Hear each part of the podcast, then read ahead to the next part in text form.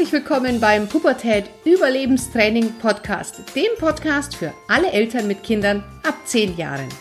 Mein Name ist Kira Liebmann und bei den Pubertät Überlebenstrainings helfe ich Eltern, die Pubertät ihrer Kinder zu überstehen, ohne dabei wahnsinnig zu werden. Herzlich willkommen in unserer heutigen Podcast-Folge. Ich habe heute einen ganz spannenden Gast dabei, nämlich die Ilse. Ilse ist Montessori-Pädagogin, Coach für gelassenen, ausgeglichenen Familienalltag und auch Kindertrauer und Resilienz. Und was die liebe Ilse zum Thema Pubertät sagt und was das Ganze vielleicht auch mit Montessori zu tun kann, darüber möchten wir heute mit euch reden. Hallo Ilse. Hallo Kira, schön, dass ich da sein darf. Sehr gerne, schön für deine Zeit. Liebe Ilse, für alle, die dich nicht kennen, magst du dich vielleicht einfach mal mit eigenen Worten vorstellen? Ich denke, das geht dann immer noch mal ein bisschen verständlicher ins Ohr.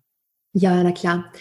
Ich lebe in äh, Österreich und zwar 40 Kilometer südlich von Wien, äh, lebe in einem Haus mit meinem Mann und mit meinen mittlerweile zwei jungen erwachsenen Kindern, die beide studieren und wir haben so etwas wie eine Familien-WG gegründet, weil ich gesagt habe, also sobald sie jetzt quasi auf eigenen Füßen stehen, möchte ich nicht immer für alles verantwortlich sein. Das hat also alle Vorteile einer WG und alle Nachteile einer WG. Mittlerweile überwiegen die Vorteile.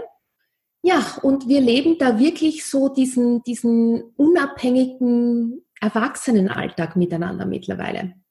Wie lange macht ihr das schon so? Wie alt waren die Kinder, als du damit angefangen hast?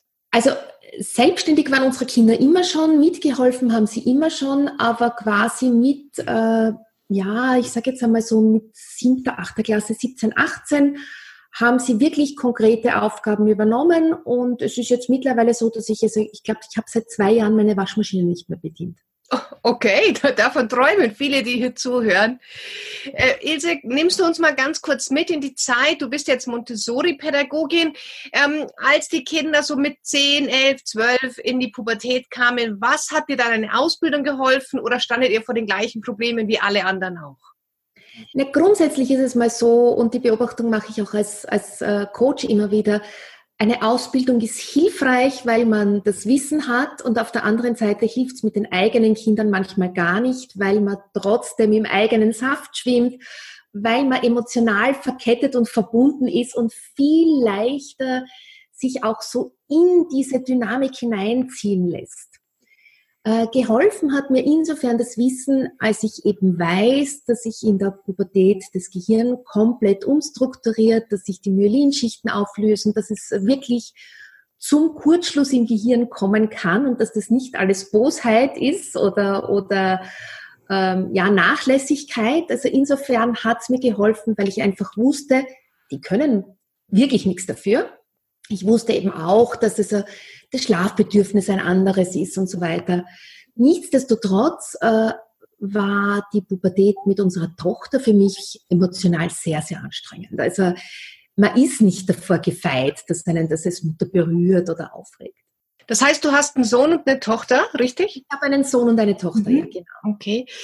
Ähm, bevor wir jetzt gleich zu deinem Coaching-Teil kommen, den ich ganz, ganz spannend finde, hätte ich noch eine Frage. Und zwar bei uns in Deutschland, ich weiß nicht, ob das bei euch in Österreich auch so ist, ist ja momentan eine sehr hitzige Diskussion zum Thema Schulsystem. Das ist alles noch sehr preußisch. Wir brauchen hier einen Wandel. Jetzt bist du ja quasi live dabei und zwar in einer Alternativschule wahrscheinlich und nicht in einer staatlichen. Wie siehst du das von der aktiven Seite her? Wie erlebst du das? Ja, also ich muss mal dazu sagen, ich bin, erstens mal bin ich äh, Kleinkindpädagogin. Mhm, okay. Und zweitens einmal, ich habe zwar Praktika gemacht in Kinderhäusern, ich habe ein Kinderhaus mit aufgebaut, aber ich bin nicht permanent im, im System. Das ist einmal das Erste. Das Zweite ist, äh, es dürfte doch so gefühlt noch ein paar Unterschiede geben zwischen dem österreichischen Schulsystem und dem deutschen. Äh, weiß ich deshalb, weil die Schwester meines Mannes in Deutschland verheiratet ist, ihre Kinder dort äh, die Schule besuchen. Also da dürfte es noch so emotional ein bisschen Unterschiede geben. Und ähm, gerade im Grundschulbereich sind wir ganz anders strukturiert, weil wir haben eine Schulpflicht und keine Schulhauspflicht. Das, das heißt, heißt, bei uns viel leichter, ein Kind zu Hause zu unterrichten. Wir können, wenn wir wollen, unsere Kinder zu Hause unterrichten. Die Kinder müssen nur dann am Ende des Jahres eben äh, sich einer, einer Prüfung unterziehen. Und äh, man schaut eben dann, ob sie diesen Lernstoff wirklich erarbeitet haben, der für dieses Jahr eben anfällt. Das heißt also, es ist wesentlich leichter, da auf Alternativmethoden zurückzugreifen. Wird das viel in Anspruch genommen bei euch? Also wird in Österreich mehr zu Hause unterrichtet? Ähm, es gibt ganz viele Vereine, also richtig häuslichen Unterricht gibt es selten, aber es gibt aber es gibt ganz viele Vereine, die so kleine ähm, Schulinitiativen gegründet haben, wo es also da Waldorfschulen gibt, äh, es gibt äh, Montessori-Schulen, es gibt Schulen nach Rebecca Wild, also es gibt da alles Mögliche und äh, die Möglichkeiten sind da für die Kinder sehr groß. Meine Kinder waren beide im Regelschulsystem und meine Beobachtung ist die, dass es immer auf die Pädagogen ankommt. Es ist egal, welches System das ist, es kommt immer auf die Pädagogen an, so wie es eben auch immer auf die Eltern ankommt. Beziehung steht vor Erziehung, so ist es eben auch bei den Pädagogen. Wenn die das schaffen, in einem Regelschulsystem eine gute Beziehung aufzubauen, wenn sie engagiert sind, wenn sie offen auf die Schüler zugehen, dann kann das im Regelschulsystem trotz aller Hindernisse und trotz aller ja, ich sage jetzt einmal, ähm, bürokratischen Blödheiten, die es so gibt, kann das wunderbar klappen. Ja, das, ich bin ja auch viel an Schulen und mache da Motivationsvorträge für die Schüler, für die Lehrer und für die Eltern. Und ich merke, dass viele Lehrer eigentlich überfordert sind, wenn ich ihnen sage, ihr müsst oder ihr solltet anfangen, auf Augenhöhe zu kommunizieren. Nicht von da oben, nicht immer zu in das ähm, ja, Frontalunterricht, sondern eine Beziehung zu den Schülern aufbauen. Dann stehen dann gerade die Jüngeren vor mir und sagen oft, ja, aber wie mache ich das denn? Also das wird ja auch denen nicht beigebracht. Also wir tun es immer leicht zu sagen, ihr müsst eine Beziehung aufbauen, aber viele Lehrer wissen ja gar nicht, wie das funktioniert. Ja, genau. Und es ist ja so, also in Wirklichkeit muss man ja als Eltern da auch so ein bisschen einen Schritt zurücksteigen und sagen, wir kommen ja auch nicht alle als perfekte Eltern zur Welt. Wenn man sich so betrachtet, also Elternsein ist so der einzige Beruf, der zwar wahnsinnig wichtig ist, aber für den es keine Ausbildung gibt. Und wir müssen alle unser Teil erarbeiten. Und ich glaube, das darf man den jungen Lehrern auch zugestehen, dass sie sich ein bisschen ausprobieren müssen und dass sie da halt ein bisschen Schwierigkeiten haben. Und ich glaube, wenn alle Seiten mit Verständnis aufeinander zugehen und äh, versuchen, das Beste draus zu machen, dann kann das wunderbar klappen. Ja, auch im Elternhaus, dass die Schule nicht als persönlicher Dienstleister des Kindes angesehen wird, sondern als Unterstützung, dem ich nicht alle Verantwortung für mein Kind übergeben kann und darf, sondern ich habe immer noch auch meinen Teil dazu beizutragen, dass mein Kind, ja, sag ich mal, ordentlichen Weg geht. Das kann man nicht alles nur auf die Schule, ja, die Verantwortung übertragen, was ich merke, dass einfach viele machen. Ja, genau. Und es ist natürlich auch so, dass ich also die Grundzüge, die wirklich basalen Dinge, die kann ich nur zu Hause weitergeben. Ja. Es ist nun einmal so, und da, da ist jetzt, kommt die Kleinbekindpädagogin in mir durch, dass die körperliche Entwicklung der Geistigen immer vorausgeht. Und wenn die Kinder im Alter bis zu drei, vier Jahren nicht bestimmte Bewegungsabläufe gelernt haben, sich nicht bewegen konnten, nicht toben konnten, nicht herumlaufen konnten, äh, diese ganz normalen täglichen Abläufe üben konnten, wie Löffeln und Schütten und äh, Masche binden und so weiter, dann macht sich das viel, viel später bemerkbar, weil in diesen kleinen Alltagstätigkeiten, die sie ja von uns Eltern lernen sollten, steckt so viel drin. Da steckt so viel drin an Hand-Hand-Koordination, Hand-Auge-Koordination, an Motorik, an Beweglichkeit der Hand und so weiter. Und wir vergessen das leider. Mhm. Und dann, wenn ein Kind dann, weiß ich nicht, in, in der Grundschule krakelig schreibt, dann sagen wir, na ja, die haben das nicht gelernt. Aber die Vorbereitung der Hand, die erfolgt ja viel, viel früher. Und genauso können wir nicht abgeben, dass unsere Kinder ein Wertesystem vermittelt bekommen. Ja. Das muss einfach im Elternhaus passieren. Absolut, sehe ich genauso. Also man kann nicht alles an Kindergarten auslagern, Kita, Schule. Und äh, das ist auch, was viele Eltern dann, wenn ich mit ihnen arbeite in der Pubertät, sagen, ja, mein Kind ist ja nicht mit zwölf Jahren und dein Kind ist nicht mit zwölf Jahren in diese Familie einfach vom Himmel gepurzelt, sondern die wachsen ja von Tag null in einer Familie auf. Und keiner kann zehn, zwölf Jahre in der Familie unbeschadet überstehen. Aber wir Eltern sollten doch versuchen, hier ja möglichst viel Schadensbegrenzung zu machen und es ist lustig, dass du vorhin sagtest, ähm, es gibt keinen Elternausbildungsberuf. Das ist tatsächlich, das sehe ich auch so. Und ich äh, habe jetzt ab März nächsten Jahres die Elternuni, wo ich wirklich versuche, mit anderen Experten zusammen den Eltern ja, so eine kleine Ausbildung zu geben, wie man einfach Eltern ist, weil wir, ich merke, wir holen uns für ganz, ganz viele Bereiche Coaches, nur für den Bereich, wo es wirklich ein Leben lang eine Beziehung da ist für unsere Familie, für unsere Kinder, da glauben dann viele, dass sie selber alles bestens hinkriegen. Und ich denke, da darf man sich durchaus auch mal Hilfe holen. Das ist lustig, denn äh, ich habe was Ähnliches auf äh, Beine gestellt, nämlich den Elternsupport. Da geht es wirklich um diese Themen im Kleinkinderalter, also um den Spracherwerb, um wie wecke ich die Lesefreude, wie äh, gestalte ich die Kommunikation innerhalb der Familie. Denn das alles beginnt ja schon sehr früh. Wie du richtig sagst, so ein Kind wurzelt nicht mit zwölf oder vierzehn, dann auf einmal patzig vom Himmel. Genau. sondern wenn ich bis dahin geschafft habe, eine Beziehung aufzubauen und mit dem Kind immer in Beziehung geblieben bin und in Kommunikation geblieben bin, dann wird es zwar Schwierigkeiten geben, aber diese Schwierigkeiten sind relativ leicht zu überwinden. Ich habe da ein schönes Beispiel von unserem Sohn, der saß mal mit, glaube ich, ja, so in der Vorpubertät mit neun, zehn, elf Jahren bei mir am Tisch und ich habe etwas gesagt und er hat die Augen verdreht und ich habe gesagt, sage ich, ja, du kannst dich jetzt gleich dran gewöhnen. Meine Aufgabe als Mutter ist es, in der Pubertät dir auf die Nerven zu gehen und deine Aufgabe als Kind ist es, von mir genervt zu sein. Und er musste dann aber so lachen, weil er gemerkt hat, okay, die Mama versteht mich, die macht das nicht jetzt aus Bosheit, die macht das nicht, um mich zu nerven, sondern das ist einfach auch ein Zeitfaktor. Und spannenderweise war das Thema Pubertät zwischen uns nie ein wirkliches. Wobei mhm. ich dazu sagen muss, also unser Sohn hatte ein, eines der heftigsten trotz alter Phasengeschichten, die ich beobachtet habe. Und das ist auch so was, was ich Eltern gerne mitgebe. Wenn Kinder eine Phase besonders heftig haben, es gibt sowas wie eine ausgleichende Gerechtigkeit im Universum.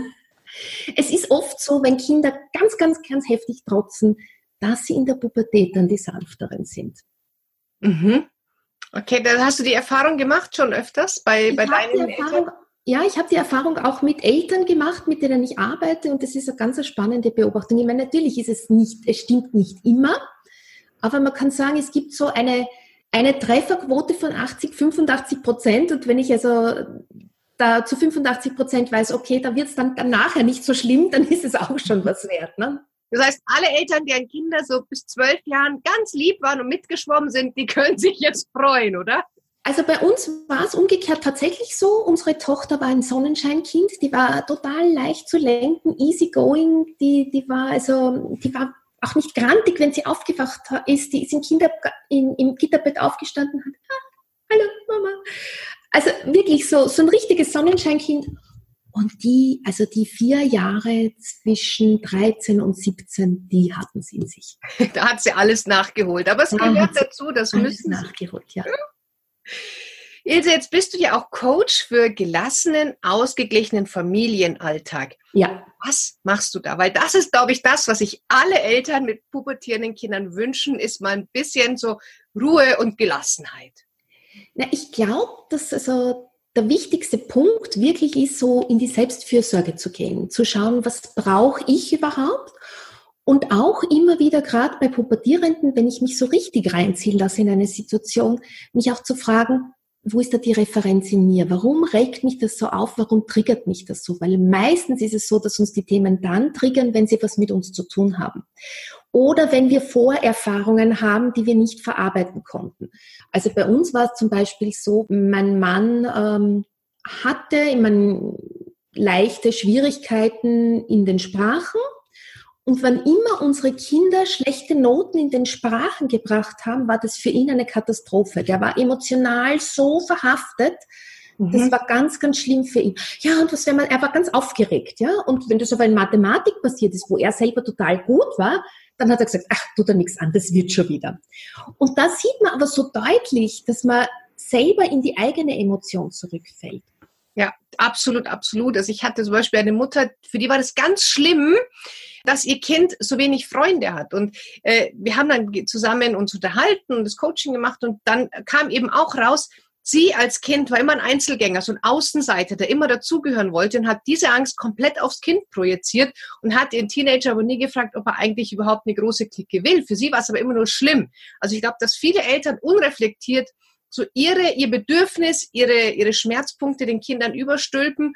Und deswegen finde ich den Ansatz, den du machst, den mache ich auch, zu sagen, wir fangen bei den Eltern an. Wir lassen mal die Kinder in Frieden und kümmern uns um die Eltern. Also du gibst den Eltern dann auch so diesen, diese, du darfst mal durchschnaufen, kümmere dich um dich, die Erlaubnis, dass es einfach mal auch um die Eltern geht, oder? Ist das richtig? Genau, genau so. Also dass man mal auch schaut, wie ist die Geschichte der Eltern, wie ist die Erfahrung mit den eigenen Geschwistern, wie, äh, wie war die Stellung in der Familie und was sind eben da für Erfahrungen da?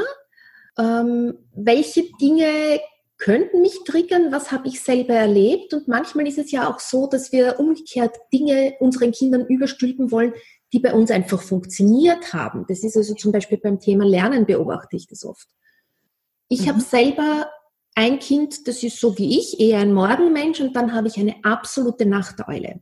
Und ich muss mich da, ich merke es trotz allem Wissen, ich muss mich immer am Riemen reißen. Dieses Kind fängt dann zu lernen an und heute noch, das war immer schon so und heute ist es noch so, wenn ihr eigentlich sagt, für mich ist der Tag abgeschlossen, ich kann nicht mehr. Mhm. Und ja. die fängt halt an um zehn, halb elf und dann, dann stehe ich in der Nacht auf um zwei oder was und muss zur Toilette und es brennt in ihrem Zimmer immer noch Licht und ich denke mir, um Gottes Willen, die lernt noch. Und da mich am Riemen zu reißen und zu sagen, okay, ja, das ist ihr Rhythmus und das, das passt für sie, da merke ich schon, dass mir das aber immer noch manchmal Schwierigkeiten macht, weil ich einfach weiß, für mich funktioniert es anders. Mhm. Für mich funktioniert es so nicht. Aber das heißt nicht, dass es für dein Kind nicht anders sein kann. Ja, absolut, da gebe ich dir vollkommen recht, liebe Ilse. Wenn jetzt die Zuhörer oder Zuschauer sich denken, oh ja, da habe ich jetzt auch so ein Thema, ich merke, keine Ahnung, ich bin als Beispiel Einzelkind und, und, und habe mir immer Geschwister gewünscht und jetzt streiten sich die Geschwister und das finde ich ganz schlimm, weil die sollen sich ja lieb haben. So Beispiel, was immer kommt. Was kannst du jetzt Eltern raten, die merken, dass sie ein eigenes Thema haben, aber da irgendwie nicht rauskommen? Gibt es da irgendwelche Tipps, irgendwelche Tricks, was man dann machen kann, außer sich bei dir zu melden natürlich? Naja, es gibt, es gibt immer Tricks. Also was, was auf alle Fälle hilft bei vielen Menschen, ist es mal niederzuschreiben und das überhaupt einmal aus dem Kopf rauszukriegen. Und manchmal hilft es eben auch allein durchs Schreiben oder bei anderen Menschen eben durch Sprechen, dass sie durch dieses nach außen bringen, durch dieses Formulieren schon auf Lösungen kommen, unbewusst, die sie in ihrem Bewusstsein gar nicht finden. Weil unser Unbewusstes ja wirklich äh, ganz, ganz gescheit ist und, und wirklich Zugang zu vielen, vielen Informationen hat. Das heißt, äh, was ich auch oft empfehle, ist auch so dieses, dieses Unbewusste wirklich ins Boot zu holen und sich abends schlafen zu legen und zu sagen, okay, also da ist jetzt eine Situation, mit der komme ich nicht zurecht. Und liebes Unbewusstes, präsentiere mir doch bis morgen früh mindestens drei Lösungsmöglichkeiten. Und das klingt jetzt äh, sehr abgehoben im ersten Schritt. Das ist auch am Anfang vielleicht nicht gleich wirksam. Wenn man das aber immer wieder macht, dann funktioniert das wunderbar. Dann träumt man entweder oder man hat so im Halbschlaf so Ideen, wo man sich denkt, ah, das könnte ich machen. Wichtig ist aber dann, dass man auch einen Zettel und einen Stift am Nachtkästchen hat. Mhm. Weil ich verspreche euch, am nächsten Tag gibt es das nicht mehr. Das okay. heißt, diese, diese Ideen und Lösungsmöglichkeiten des Unbewussten, die sind manchmal sehr, sehr flüchtig. Und ich weiß nicht, du wirst das aus dem Geschäftsleben wahrscheinlich kennen, Kira, wo du so eine Idee hast, ach, das könnte ich mal machen. Und wenn du das nicht sofort festhältst, dann ist es weg. Ja. Ja, ja, bei mir ist das, wenn ich abends im Bett liege tatsächlich und ich will schlafen, auf einmal springt der Kopf an und kommt tausend Ideen und da habe ich schon einen ganzen Blog voll geschrieben abends, was ich am nächsten Morgen überhaupt nicht mehr gewusst hätte. Also ich finde das einen sehr guten Tipp. Das heißt, ich gehe entweder ich schreibe das äh, runter oder erzähle es jemandem oder ich schreibe dann abends, also sage ich das dann abends, kannst du mir bitte Lösungen bringen? Denke ich das, schreibe ich das auf? Wie kann man das konkret sich vorstellen? Ähm, das kommt jetzt sicher auch darauf an, wie der oder diejenige, die das versuchen will, gestrickt ist. Also ich sage es mir innerlich. Mhm. Und zwar, ich höre dann auch innen meine Stimme. Ich spreche es nicht laut aus, aber ich höre meine Stimme, wenn ich es mir sage. Bei manchen Menschen wird es wohl reichen, wenn sie sich denken. Wenn du sehr visuell veranlagt bist, dann kannst du dir das natürlich auch vorstellen und kannst sagen, so, also liebes Unbewusstes, jetzt präsentier mit deinem Korb oder ein Buffet von Möglichkeiten und du stellst dir einfach ein Buffet vor, wo du dir dann die Lösungen runternimmst, die du brauchst. Und äh, wenn du nicht schreiben möchtest, da gibt's auch noch ähm, eine nette Zusatzgeschichte, weil manchmal ist es ja, also gerade für Brillenträger in der Nacht zu schreiben, ist nicht so lustig. Ähm, die meisten Handys haben äh, eine Möglichkeit, Sprachnachrichten aufzuzeichnen. Und einfach das schnell mal aufs Band sprechen. Auch dann kann sein, dass du am nächsten Tag Schwierigkeiten hast, das wieder akustisch zu verstehen. Denn wenn wir so aus dem Halbschlaf aufdämmern, wir sprechen nicht sehr deutlich, aber das hilft schon mal. Okay. Ähm, eine andere Möglichkeit ist wirklich, sich in Stresssituationen mal zu überlegen, kurz, was kann ich mir jetzt Gutes tun, was würde mir die Situation erleichtern. Und gerade so in einer Diskussion mit äh, Pubertierenden kann es oft sein, dass ich spüre, boah, jetzt wird mir heiß. Dann nützt es oft wirklich, wenn ich hergehe und sage, warte einen Moment und ich mache das Fenster auf. Erstens einmal kriege ich durch dieses Warte einen Moment und diesen, dieses zum Fenster gehen schon einmal ein bisschen Abstand. Das zweite ist, ich sorge dafür, dass wieder Frischluft im Raum ist. Ich sorge dafür, dass da wieder auch vielleicht Luftaustausch und Bewegung kommt. Und es ist mir nicht mehr so heiß. Ich fühle mich körperlich gleich wohler. Und da kann ich auch gleich wieder ruhiger reagieren. Ja, ja, das ist ein sehr guter Tipp. Einfach mal die Situation unterbrechen und mal was ganz anderes machen, dass jeder sich auch mal beruhigen kann. Genau. Ilse, jetzt hast du auch gesagt, einen ganz, ganz spannenden Punkt. Ähm, du bist auch Coach für Kindertrauer. Was ja. ist Ja, Kindertrauer ist ganz vieles. Also wenn wir Kindertrauer hören, dann denken wir oft äh, nur an Verlust und Tod und das ist es natürlich auch, aber es fängt natürlich auch an mit diesen ganz kleinen Geschichten. Der Verlust der Kuscheldecke, der kann für kleine Kinder ganz dramatisch sein. Und viele Erlebnisse, die Kinder heutzutage eben aufgrund der Familiensituation haben, wie zum Beispiel, äh, man zieht weg aus beruflichen Gründen, die Kinder werden aus dem Umfeld herausgerissen, aus dem Freundeskreis herausgerissen. Und das kann aktiv oder passiv passieren. Das heißt, entweder die Familie übersiedelt selbst oder die Familie der Freunde übersiedelt. Äh, die Eltern trennen sich die sind dann plötzlich nicht mehr in einem, in einer Wohnung, sondern an verschiedenen Orten. All das kann Grund sein für Kindertrauer. Da denken wir oft viel zu wenig dran. Ähm, man sagt zwar ja, was weiß ich, also Schwierigkeiten mit Scheidungskindern und so weiter, aber dass da ganz simpel oft Trauer dahinter steckt, weil eben nicht mehr so ist, wie es war und wie ich es mir wünsche, das wird dann eben oft übersehen. Okay, das heißt, du arbeitest mit Kindern von bis? Na, ich arbeite hauptsächlich mit Eltern auch in diesem Fall, mhm. um ihnen bewusst zu machen, wo diese Trauer überhaupt ist. Und Kindertrauer hat nämlich noch was Gemeines, sie versteckt sich hinter anderen Emotionen.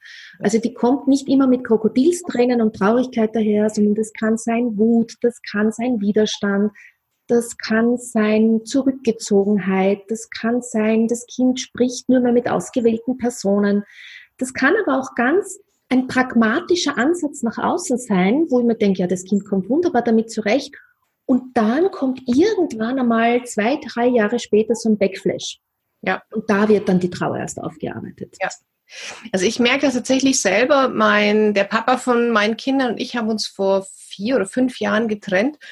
Und die, die jüngere von beiden, die war wirklich so wütend auf mich. Die war nie mehr traurig, dass der jetzt weg ist, sondern sie war unfassbar wütend. Also ähm, Kinder verarbeiten das, glaube ich, total auf ihre eigene Art und Weise. Und ich finde das so wertvoll, was du da machst, dass man einfach als, als Eltern nach einer Trennung mal guckt, wie geht's denn eigentlich meinem Kind? Weil die vergessen wir ja in unserem eigenen Leid ja wahrscheinlich auch ganz oft. Oder wie erlebst du das?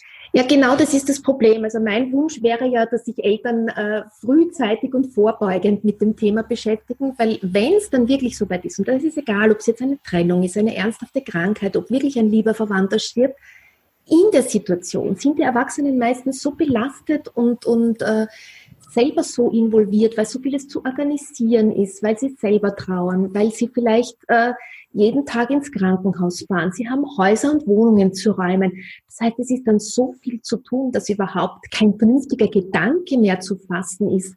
Wie kann ich denn jetzt mein Kind auch noch unterstützen? Ja. Ja, und die Kinder sollen dann funktionieren und mitlaufen und bitte nicht noch zusätzlich Belastung sein. Aber die Kinder betrifft es ja oft genauso wie uns ja. auch. Ja. Genau. Ja. ja. Und, und der, der, dieser Bereich Kindertrauer, das heißt, ähm, Eltern wenden sich dann an dich, wenn sie merken, dass was mit ihrem Kind ist, oder passieren das meistens schon prophylaktisch vorher? naja, meistens ist es leider so, dass sie sich dann an mich wenden, wenn sie merken, es ist, ist irgendwas mit dem Kind. Äh, mein Wunsch wäre natürlich, dass es prophylaktisch passiert, aber wir wissen alle, dass äh, wir, man, ich mache das auch so, man, man, schiebt einfach Dinge vor sich her, wo, wo man genau weiß, man sollte sie mal machen und denkt sich, aber das hat Zeit, das hat Zeit. Und irgendwann einmal ist dann der Ernstfall da und man hat es nicht geschafft.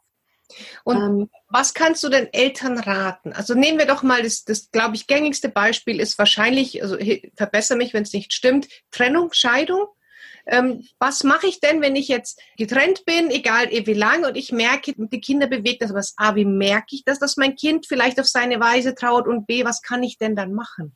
Ja, prinzipiell sollte ich mir mal bewusst sein, dass sich eben Kindertrauer ganz anders äußert. Und oft ist es eben so, wenn, äh, wenn dann Eltern mit Wut oder, oder Widerstand konfrontiert werden, dass sie dann ähm, andere Gründe suchen. Und dass man da immer wieder im Hinterkopf hat, okay, das könnte auch das Thema Trauer sein. Und wie wir schon gesagt haben, also in allen Familiendingen ist einfach Beziehung das Wichtigste. Das heißt, es ist ja auch dann wichtig, sich mit den Kindern wirklich zusammenzusetzen, die ernst zu nehmen und zu sagen, du, pass auf, lass uns da mal drüber reden. Was ist es denn, was dich jetzt so wütend macht? Oder was ist es denn jetzt, warum du äh, partout nicht das machen möchtest, wovon ich glaube, dass das Richtige ist oder, oder ja. immer das Gegenteil von dem machst. Ich verstehe schon, dass du eine andere Meinung hast, aber irgendwie beobachte ich, dass das momentan immer so ist. Und auch wenn du dann nachher merkst, das war unvernünftig, bestehst du auf deiner Meinung. Also was ist es, was dich drängt? Und wir können da unseren Kindern durchaus was zutrauen, auch den Kleinen schon und den Größeren erst recht. Die sind kompetent, die wissen schon, was sie brauchen.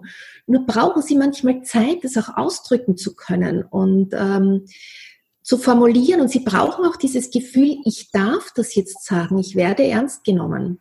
Mhm. Ich habe da ein Beispiel von unserem Sohn, der war damals jünger, also der war noch nicht in der Pubertät, der war sieben, sechs, sieben, als mein Schwiegervater an Krebs erkrankt ist. Und da war auch so dieses Thema, na sagen wir es den Kindern, sagen wir es ihnen nicht, wie gehen wir damit um und, und ja, um Gottes Willen, man kann das den Kindern doch nicht sagen und, und die wollen wir doch nicht damit belasten, solange es ihm halbwegs gut geht. Und ich habe dann aus einem Instinkt heraus gesagt, also wisst ihr was, ihr, ich rede jetzt mit meinen Kindern. Ich habe einfach das Gefühl, die brauchen das. Und habe äh, mich mit meinem Sohn hingesetzt und habe also dann eben mit ihm gesprochen und gesagt, ja, du weißt ja, der Opa ist jetzt öfters im Krankenhaus und was weiß ich und so. Und er sagt da von sich aus, ja, gell, der hat Krebs. Und ich sag, ja, und wieso weißt du überhaupt von der Krankheit? Und also, und da hat sich herausgestellt, dass er wusste schon ganz, ganz viel, weil er einfach so nebenbei ganz viel aufgeschnappt hat, sich zusammengereimt hat und so weiter.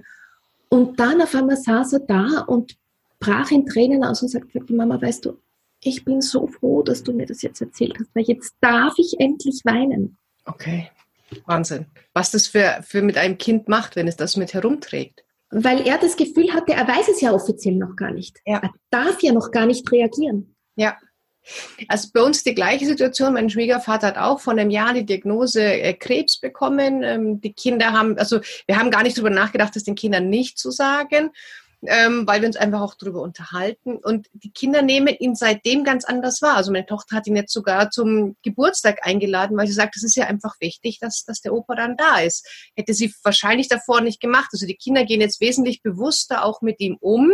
Sie wissen, die gute Kleine fragt immer wieder, ist der Opa Klaus jetzt schon tot? Wo ich sage, ist ein bisschen makaber, aber klar, das sind halt die, so wie Kinder sprechen. Man sollte sie nicht ausschließen, weil Kinder haben so feine Antennen, die spüren ja, dass irgendwas ist und dann lauschen sie, dann reimen sie sich selber was zusammen. Ich denke, da kann man denen auch das zutrauen, ähm, damit umzugehen, wenn wir damit umgehen können. Genau, genau. Und also sie sind ganz, ganz kompetent. Wie du sagst, sie sind manchmal sehr pragmatisch. Sie stellen auch ganz offen ihre Fragen, die sie haben und damit darf man dann als Elternteil auch umgehen. Es kann auch passieren, dass Kinder hören, ja, der, die Oma ist gestorben und die erste Reaktion ist, ja, wer wird mir denn dann meine Palatschinken machen? Und das ist nicht aus Respektlosigkeit und es ist nicht, weil sie, weil sie jetzt pietätlos sind, sondern das ist halt einfach diese erste Sorge, die ihnen in, in, in den Kopf kommt. Und das darf man dann auch ernst nehmen. Und genau. wenn man sich aber dann mit ihnen zusammensetzt und sagt, ja, ja, das wird das werden wir uns jetzt überlegen müssen, wer das übernimmt, dann, dann kann nachher auch noch die Trauer rauskommen. Oder mir hat letztens äh, eine Bekannte im Gespräch erzählt, als ihr Großvater gestorben ist, sie hat gar nicht reagieren können, sie hat nur gelacht. Weil sie als Kind überhaupt keinen, keinen Mechanismus hatte, keine Strategie, wie sie damit umgehen soll. Und das Schlimme war dann aber, sie ist dafür geschimpft worden, weil sie gelacht hat, weil keiner verstanden hat, warum sie lacht. Mhm. Und das ist auch was, was wir immer im Hinterkopf behalten sollten. Kinder reagieren nicht immer so, wie wir es erwarten. Das heißt aber nicht, dass sie nicht betroffen sind. Das es ist überhaupt was, was wir uns groß auf die Fahnen schreiben können. Das gilt auch für die Pubertät. Ja, das ist absolut, absolut. Also gerade dieses, diese Erwartungshaltung, mein Kind hat so und so zu reagieren, weil ich das eben erwarte.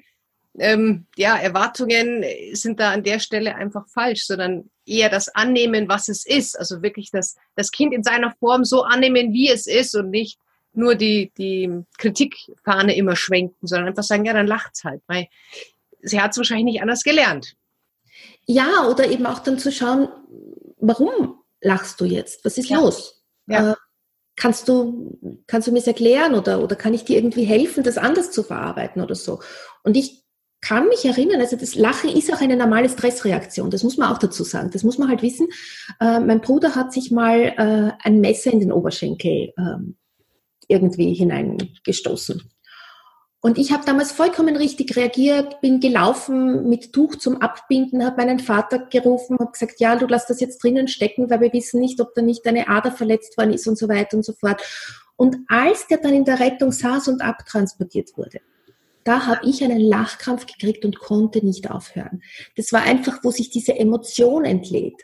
Mhm. Ich ja. war vorher komplett ruhig und habe also für mein Alter großartig reagiert. Das muss ich jetzt also rückblickend sagen, weil ich war damals, weiß ich nicht, 14. Aber nachher hat sich das einfach entladen, auf eine vollkommen unpassende Art und Weise. Und ich war mir klar, dass es unpassend ist, aber ich konnte es einfach nicht stoppen. Das war einfach, das ist wie ein Ventil manchmal. Ja, ja, das ist auch wie ein wahnsinniger Wutausbruch oder ganz starkes Weinen. Das kannst du in dem Moment gar nicht unterdrücken. Das ist viel zu stark. Genau. Ja. Jetzt ähm, machst du ja auch Resilienztraining mit den Eltern oder mit den Kindern.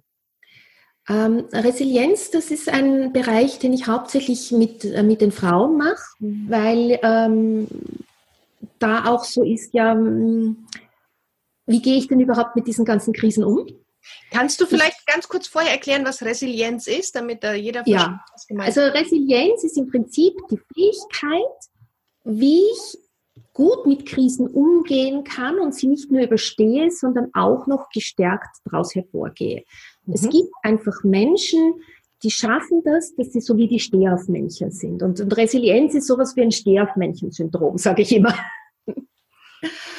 Und äh, ich bin also oft wirklich mit, mit unglaublichen Frauenschicksalen konfrontiert. Äh, wenn man sie, sich die ausdenken würde, wird jeder sagen, ähm, ja, das ist ein gutes Drehbuch, aber das Leben schreibt wirklich also ganz, ganz unglaubliche Drehbücher. Und äh, da arbeite ich mit ihnen auch immer wieder heraus, okay, was hat mir geholfen, mit diesen Krisen umzugehen? Und was kann ich vielleicht auch fürs nächste Mal einsetzen, damit man sich überhaupt bewusst ist, wo seine Ressourcen sind, wie man sie einsetzen kann und auch worauf man zurückgreifen kann. Und das ist in diesem Bereich Resilienz ganz wichtig. Und äh, ich glaube, dass es ganz viele Frauen ähm, in eine Krise stürzen, unbewusst, wenn die Kinder da sind. Weil man hat so ein Bild, wie das zu sein hat, wie, wie das ist, wenn man Mutter ist und das Leben ist halt dann manchmal anders, es wird unplanbar. Ganz taffe Frauen, die so getaktete Tagesabläufe haben, die verzetteln sich dann im Tag, die sind dann ganz verzweifelt, dass sie das nicht mehr schaffen. Ähm, es verschieben sich die Prioritäten, es verschieben sich die Werte und es ist nicht umsonst eine Zeit, warum so viele Frauen in dieser Zeit dann auch den Beruf wechseln. Weil sie mit dem, was sie vorher getan haben, sich jetzt einfach nicht mehr identifizieren können, weil sie einfach ihr Leben anders ausrichten und weil sie merken, sie wollen auch für eine Welt arbeiten, die sie den Kindern hinterlassen können. Ja, ja. Und da kannst du die Frauen stärken, dass sie aus, ähm, mit solchen, sag ich mal, Rückschlägen besser umgehen können? Dass sie besser umgehen und dass sie aber auch diese ganzen Potenziale, die sie da entfaltet haben, diese ganzen Möglichkeiten, die sie da haben und diese, diese Ressourcen, auf die sie zurückgegriffen haben, diese Eigenschaften, diese, die sie da bestärkt haben, dass sie die mitnehmen in die Zukunft und dann das nächste Mal gleich darauf zurückgreifen können. Weil es ist ja oft so, so die erste Krise, die uns erwischt, die erwischt uns kalt. Da fallen wir in ein tiefes Loch und aus dem rappeln wir uns langsam hervor. Und mit jeder Krise, die wir überstanden haben, äh, geht's leichter, weil wir einfach wissen, das geht vorbei und weil wir wissen, worauf wir zurückgreifen können. Mhm. Das ist übrigens auch in langjährigen Ehen so. Also die Konflikte werden nicht unbedingt weniger, aber die sind leichter zu ertragen, weil man einfach weiß, okay, wir schaffen es immer wieder, zu einem Konsens zu kommen. Wir respektieren uns. Wir haben uns das jetzt jahrelang bewiesen. Und wir schaffen es auch, wieder diese Krise zu überwinden. Und daher gibt es auch ein immenses Durchhaltevermögen, wenn es mal kurzfristig nicht klappt. Mhm. Mhm. Und wenn ich jetzt merke, ich steuere auf so eine Krise zu, was kannst du denn äh, uns dann raten? Also was wären so die ersten ein, zwei Tipps, die man machen sollte? Äh, einer der ersten Tipps ist zu überlegen, was habe ich in meinem Leben schon alles geleistet, worauf bin ich besonders, besonders stolz. Und das kann, das kann jetzt sein, ich habe meine Matura geschafft, es kann sein, ich habe ein großes Fest organisiert, ich bin in einem Verein ehrenamtlich tätig. Und dann schaue ich mal, was brauche ich dort für Fähigkeiten, die, mich, die mir das überhaupt ermöglichen, damit so gut umzugehen und das zu machen. Mhm. Und dann überlege ich mir, welche dieser Fähigkeiten könnte ich im Moment gerade gebrauchen und einsetzen. Und es gibt immer irgendwas, was ich von den Dingen, die ich habe, schon jetzt auch einsetzen kann. Mhm. Das heißt, ich greife eigentlich auf einen Erfahrungsschatz zurück und pick mir dann aus dem Buffet äh, die einzelnen Komponenten heraus, genau, um jetzt genau. dann wieder abzurufen, richtig? Genau, ich greife mir Eigenschaften heraus, ich greife mir aber auch Strategien heraus. Also wenn ich zum Beispiel sage, ja, also da habe ich einmal einen eine schwierige Gehaltsverhandlung gehabt und dann überlege ich mir, warum ist es damals aber gut ausgegangen? Dann greife ich auf diese Strategie zurück und kann die natürlich wieder anwenden. Okay. Ja, das ist, glaube ich, ein sehr wichtiger Ansatz, das überhaupt mal zu wissen, dass alles, was ich brauche, in mir steckt. Ja. Ähm, ich muss es einfach nur aktivieren. Und das ist das, was ich den Eltern ja auch immer sage. Ihr wisst die Lösung schon. Ja, ihr erlebt sie einfach nur noch nicht. Ihr müsst sie nur entdecken. Aber Wissen tun wir, haben wir so viel und auch alle ja, alle Fähigkeiten in uns, die wir brauchen, um solche Krisensituationen zu meistern. Es ist egal, ob das eine Pubertät ist oder eine Scheidung oder sonst irgendwas, weil auch wenn, wenn mein Kind einfach, was ich anfängt, Drogen zu nehmen, dann bin ich als Eltern auch in der Krise. Also das belastet ja nicht nur das Kind. Siehst du so, solche Fälle auch oder was ist das, was du am meisten erlebst? Ähm, also ich habe konkret selber einen Fall mit unserer Tochter erlebt. Es ist einfach so, das wissen viele Menschen nicht. Äh, Jugendliche in der Pubertät ähm, denken viel über das Leben nach. Die denken über den Sinn des Lebens nach, die denken nach, äh, ähm, ja, was sie machen wollen. Und manchmal ist es aber auch so, dass sie diese Sinnfrage in eine ernsthafte Krise stürzt. Und da kommt es dann schon mal vor, dass sie auch drüber nachdenken, ihr Leben zu beenden. Das heißt nicht, dass sie es tun. Sie denken drüber nach. Und wenn ich nicht weiß, dass das passieren kann, dann stürzt mich das natürlich in blanke Aufregung. Mhm. Und wir hatten also einen konkreten Fall, da hat mich die Schulärztin angerufen und gesagt, ja, die Tochter sitzt bei mir und, und wegen dem und dem Problem. Und die hat mir, hat mir gesagt, sie hat auch schon an Selbstmord gedacht. Und wow, und große Aufregung und holt sie doch ihr Kind ab. Und ich wusste aber damals, dass mein Kind stabil ist. Ich war mir vollkommen sicher. Und es war dann wirklich so, dass ich die Schulärztin und die Schule beruhigt habe.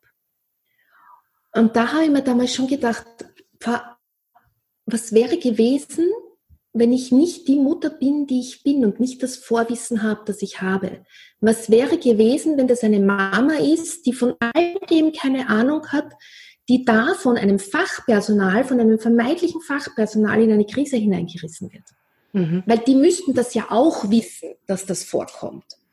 Ja. ja, natürlich muss man sowas ernst nehmen, das ist überhaupt keine Frage.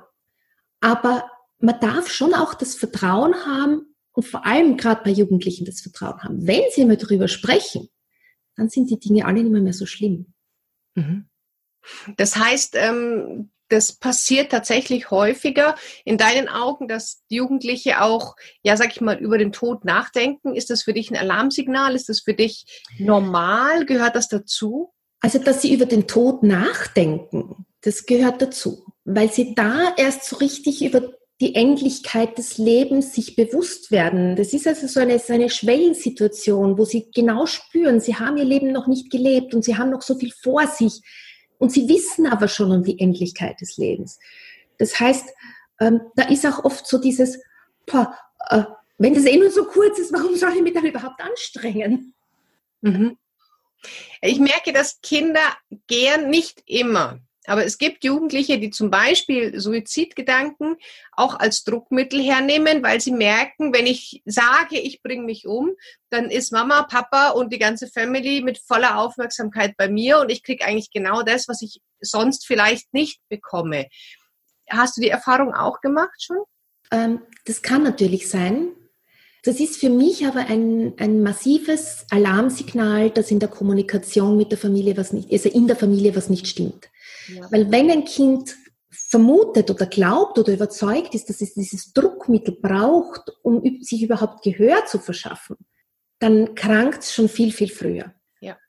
Es ist tatsächlich so, dass dieses Nachdenken über den Tod, das gibt es immer wieder mal.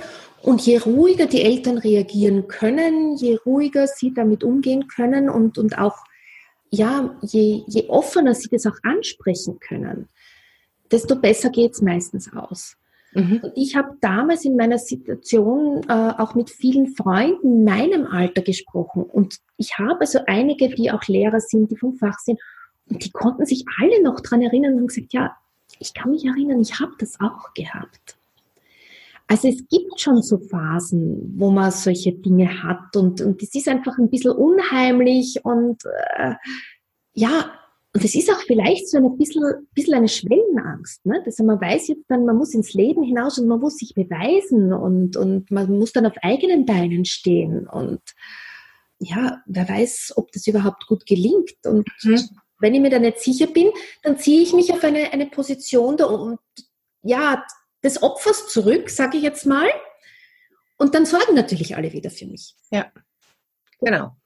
Genau, und dann äh, bin ich Opfer und ich bin dann auch ausgeliefert. Ich bin dann, habe dann keine Verantwortung mehr und muss auch keine Verantwortung mehr für die Situation übernehmen und flüchtet, äh, man flüchtet sich dann in so Opferhaltungen. Also das erlebe ich schon auch äh, in den Familien, dass das so ein Ausweg ist, den Kinder oder Jugendliche wählen, auch die Eltern manchmal, ähm, den man nicht absichtlich wählt oder bewusst, aber es ist leider ein, ein Mittel der Wahl.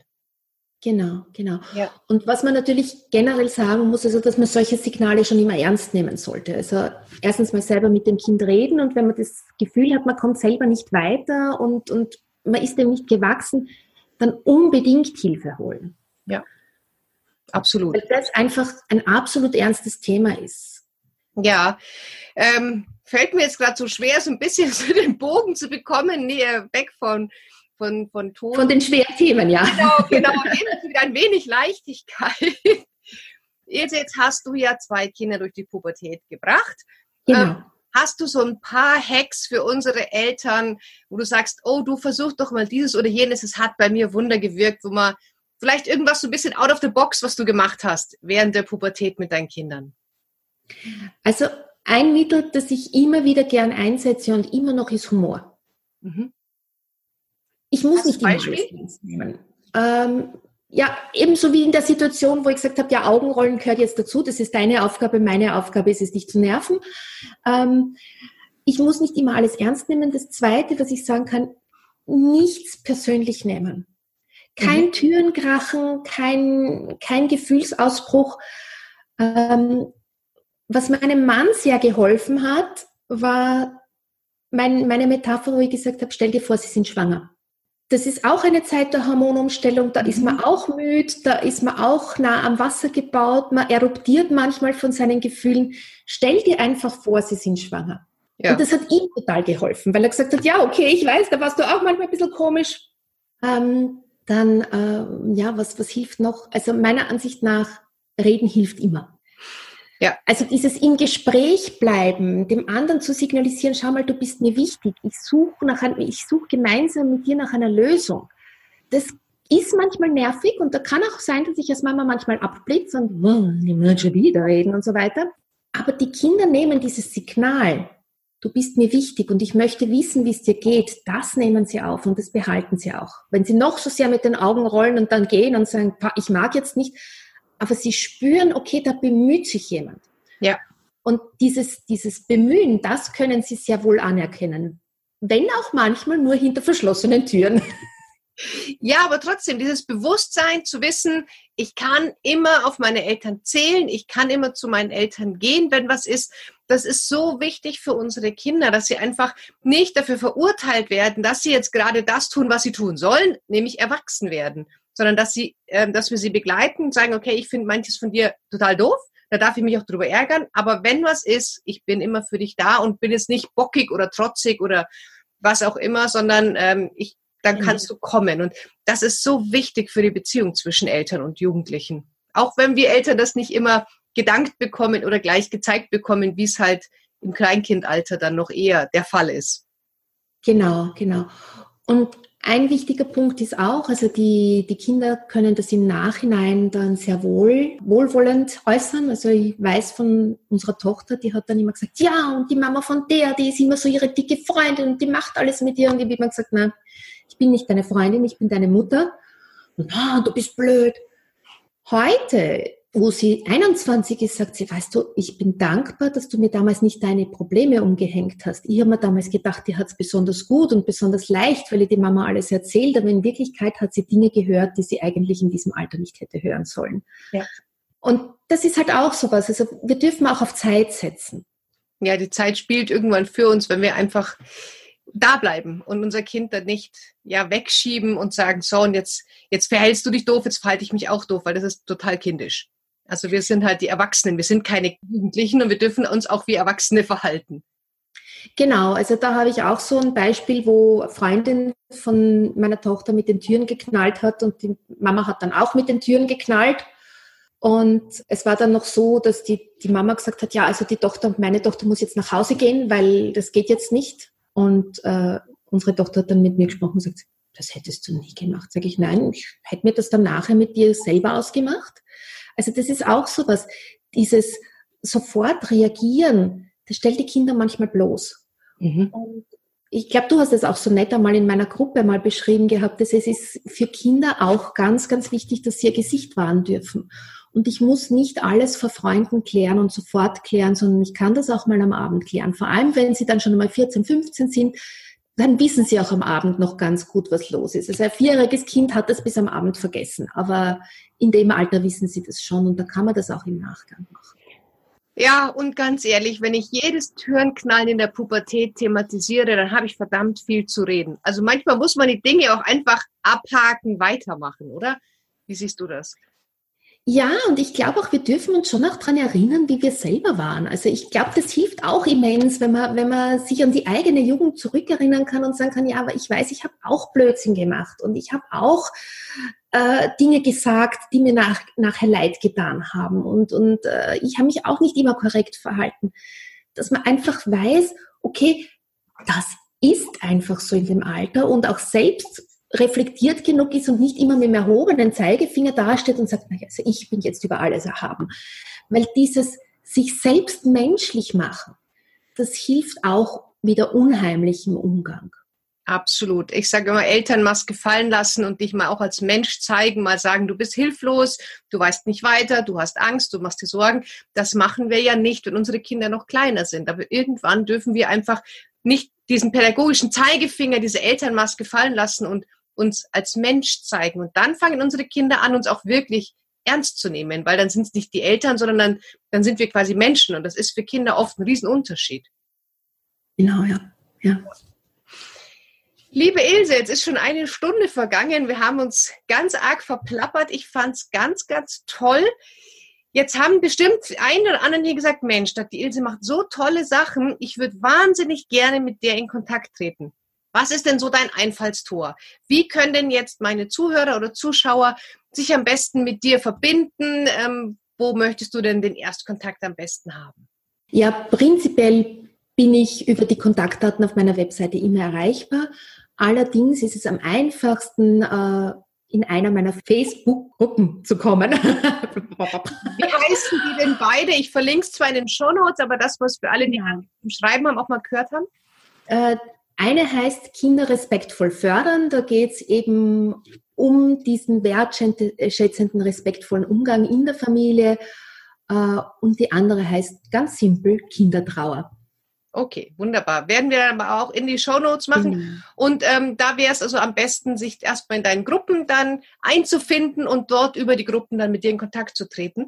Genau, aber gern auch, wenn es mal eine Frage gibt, also auf meinem Facebook-Profil zuerst mal Kontakt aufzunehmen und dann eine Nachricht zu schreiben, ist natürlich auch möglich, ist überhaupt kein Thema. Okay, jetzt haben natürlich nicht alle Facebook. Ähm, wie heißt deine Webseite? Meine Webseite heißt www.entfaltungsparadies.at.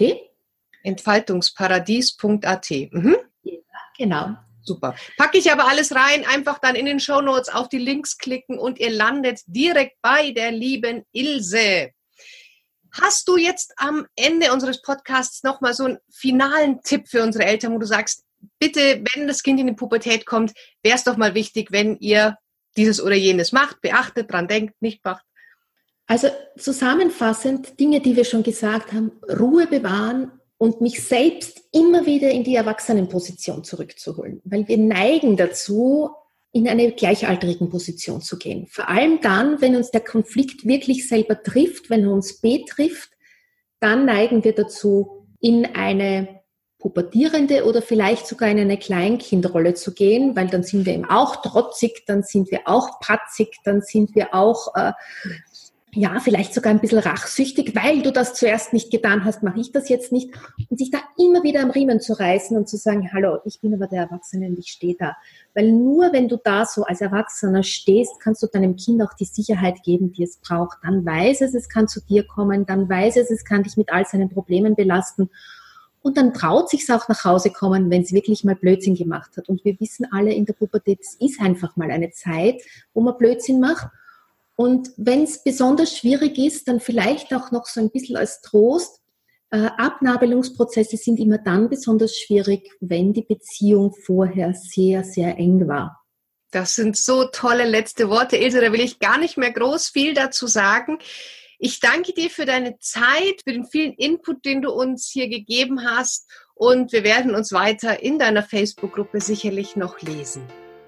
Ich danke dir, Kira, dass ich da sein durfte. Du leistest so tolle Arbeit. Ich denke mir, diese, diese Spezialisierung nur auf Pubertierende, das ist so was Wertvolles, weil ich glaube, dass es für viele Eltern so eine schwierige Zeit ist, wo sie so, ja, äh, vor einem, einem neuen Kind oft stehen. Die haben ja wirklich oft das Gefühl, sie erkennen ihr Kind oft nicht mehr. Und da ist es eben ganz, ganz wichtig, dass man sich dann auch Begleitung und Informationen holt. Und das machst du ganz wunderbar.